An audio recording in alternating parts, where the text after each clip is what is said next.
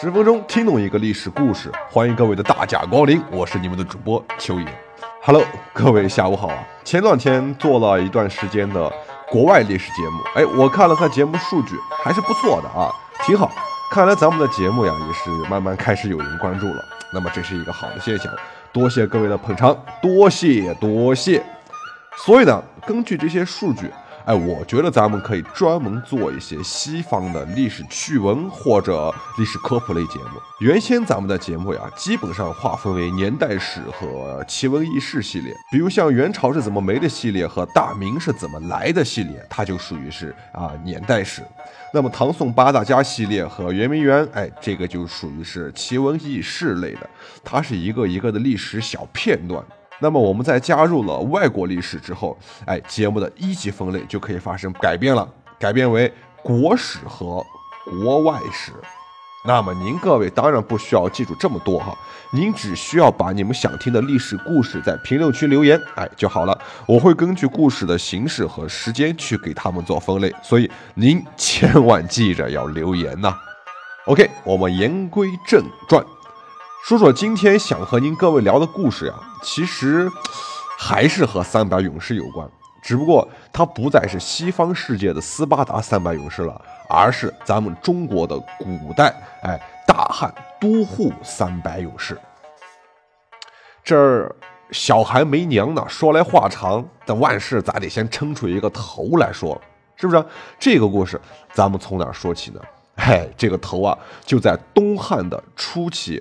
哎，北亚洲一带出现了一个持续了将近十几年的小冰河期，导致北方的众多游牧民族他们失去了原来的生活来源，草场也没了，对吧？牛羊冻死的冻死，饿死的饿死。但是与此相比呢，南方地区几乎没有受到什么太大的影响，那毕竟是小冰河期。那么熟悉咱们节目的观众朋友们应该都知道，秋野解读历史一直有一个习惯，那就是沟通南北。哎，去看看游牧民族和中原农耕民族的关系，中华文明的数千年的演变史、演化史，同样也是游牧民族和农耕民族的融合史。那么在这段历史中呢，它是有贸易、有交流，更有联合，还有战争，那是一部旷世的巨著。所以，只有很好的理解了这种南北方的沟通关系，才能更明白的看懂历史的进程。那么，咱们今儿说的这段故事，哎，就是由于北方的常年严寒导致的游牧民族开始南下入侵。在西北方面，给大汉王朝带来最大麻烦的，永远是那个让人摸不着头脑、头痛，但是又魂牵梦萦的北匈奴。一切都得从公元四十七年这一年开始说起。哎，东汉永平十七年，汉明帝刘庄重新收回了西域，再次设立西域都护府，任命耿恭和关宠为务以校尉，哎，总领西域的屯田事务。我们在这儿做一个简短的说明呢。中国古代史不是一直有西域都护府这个设置吗？哎，为什么咱们在这儿要说是再次设立？嗨，这是因为啊，当年在西汉末年，王莽篡汉，西域众多的地方势力和军阀分隔为了五十五个小国家，其中呢，西域的北部国家就受制于咱们啊前文说到过的那个北匈奴。这就说明了，明明西汉时期匈奴已经被赶走了，他们已经被弱化了。那么为什么这个时期下又重新崛起了呢？哎，原因就在这儿，很大程度上，匈奴的崛起就是因为有这儿十几个、哎几十个小国家养着的原因。于是，在这样的背景下，那么新朝就是啊南西汉和。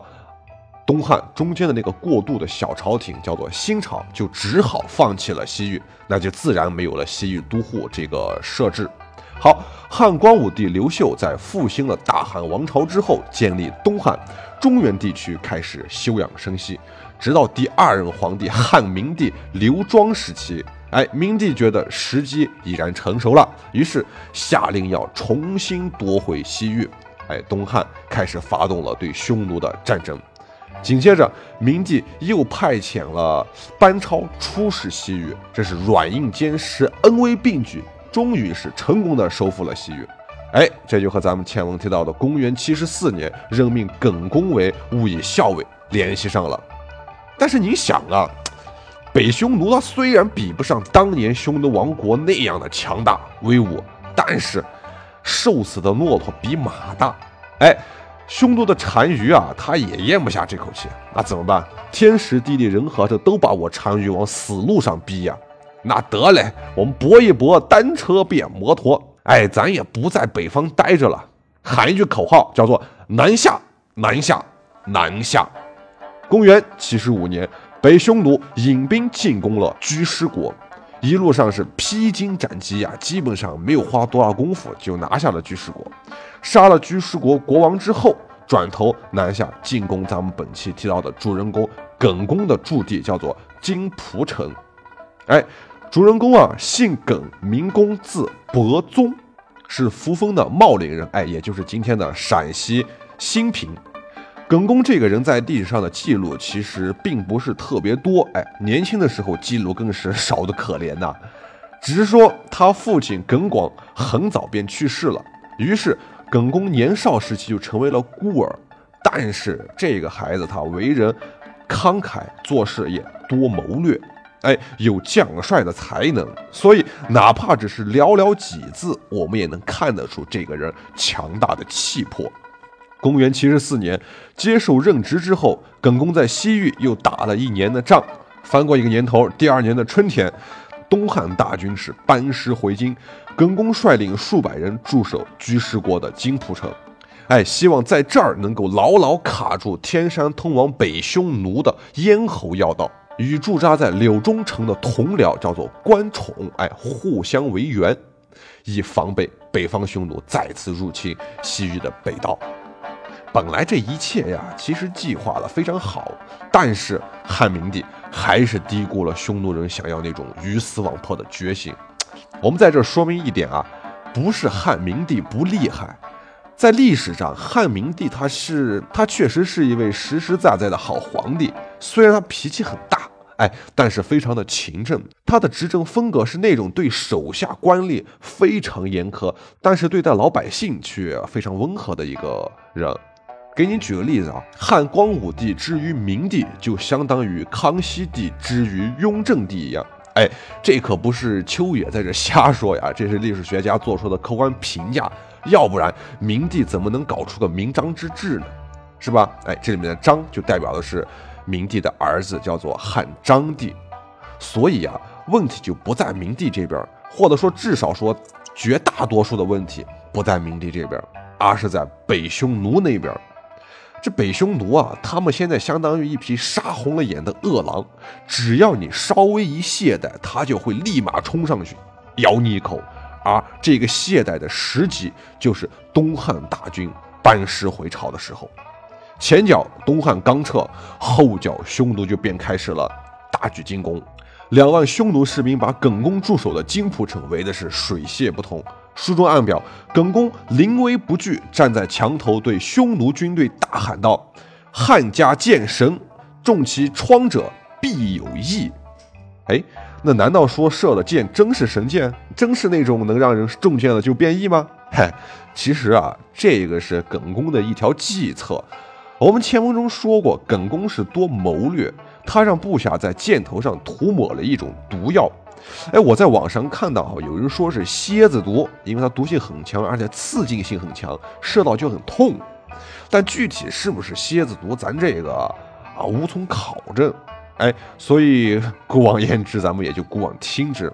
总之，一被箭射中，那肯定是剧痛无比，继而引起伤口的溃烂。史书上记载说是裸中尸者，视疮皆废。哎，这个情景确实吓人。哎，意思是说，到了夜晚呢，伤口是愈发的疼痛，整个军营都是哀嚎声不绝呀。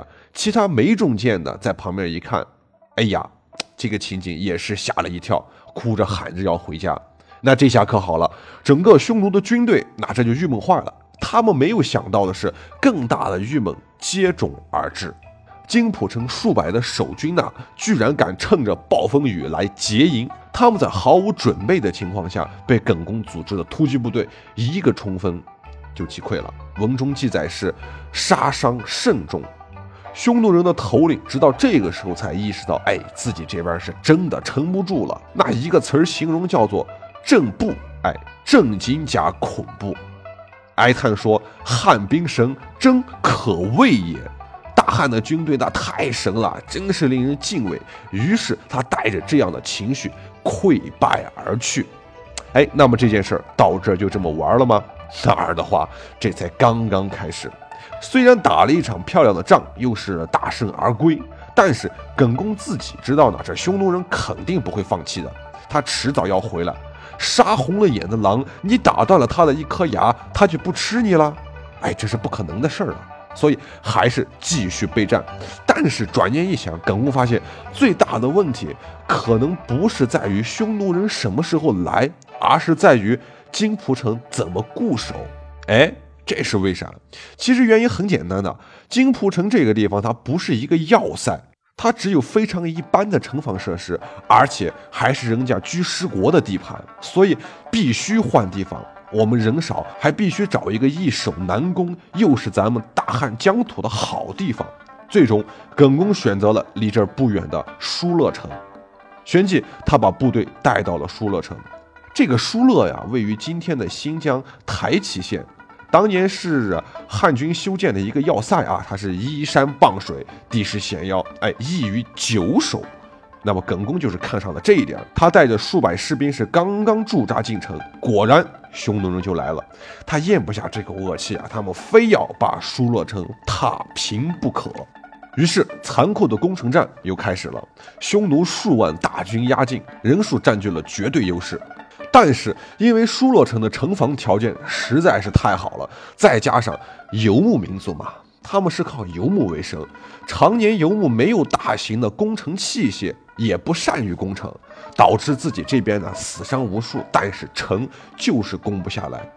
于是出于无奈，匈奴人使用了下下策，便强攻为久围，就是打不死你，我也耗死你嘛。他们把疏勒河的上游河道给阻断了。